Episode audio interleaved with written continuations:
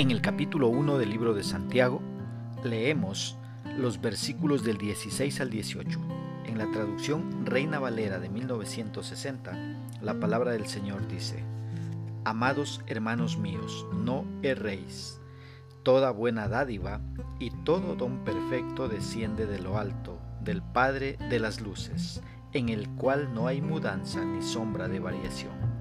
Él, de su voluntad, nos hizo nacer por la palabra de verdad para que seamos primicias de sus criaturas. ¿Qué es lo que expresa el escritor?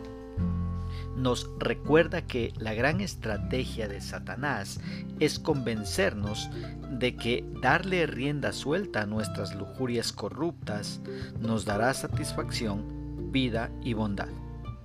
Pero si tan solo recordáramos que Satanás viene para robar, matar y destruir, según el Evangelio de Juan 10:10, entonces resistiríamos las tentaciones más fácilmente. Los versículos del 17 al 18 nos recuerdan que la bondad de Dios permanece, en contraste con las tentaciones a las cuales nos enfrentamos. De nuestra propia naturaleza caída no esperamos bondad, pero toda buena dádiva y todo don perfecto viene del cielo, de Dios Padre. La bondad de Dios es constante, no hay mudanza en él. En lugar de sombras o obscuridad, Dios es el Padre de las luces. Cuando llega la noche, la oscuridad no es culpa del sol, pues el sol sigue brillando con la misma intensidad que antes. Es la tierra la que se ha apartado del sol y por eso viene la oscuridad. Lo mismo ocurre con Dios. Nunca hay una sombra en Él.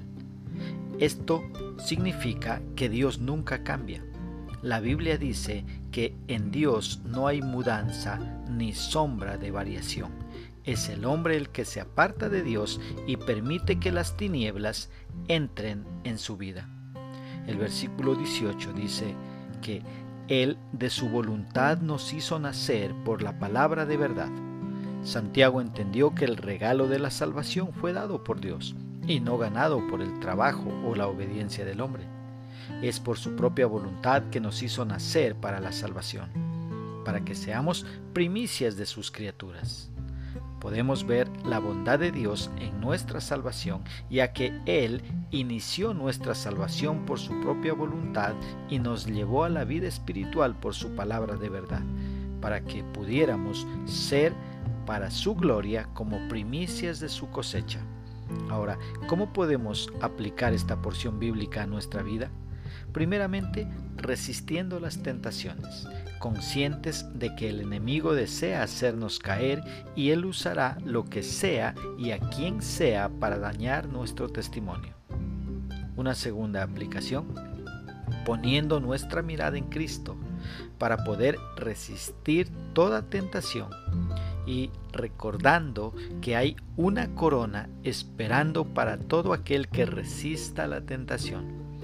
Una tercera aplicación, agradeciendo a Dios por cada buena dádiva que nos da cada día. La vida proviene de Él. La salud, el poder descansar tranquilos proviene de Él. El sustento diario, la protección, en fin, Dios cuida a sus hijos. Seamos agradecidos solo por el hecho de estar vivos.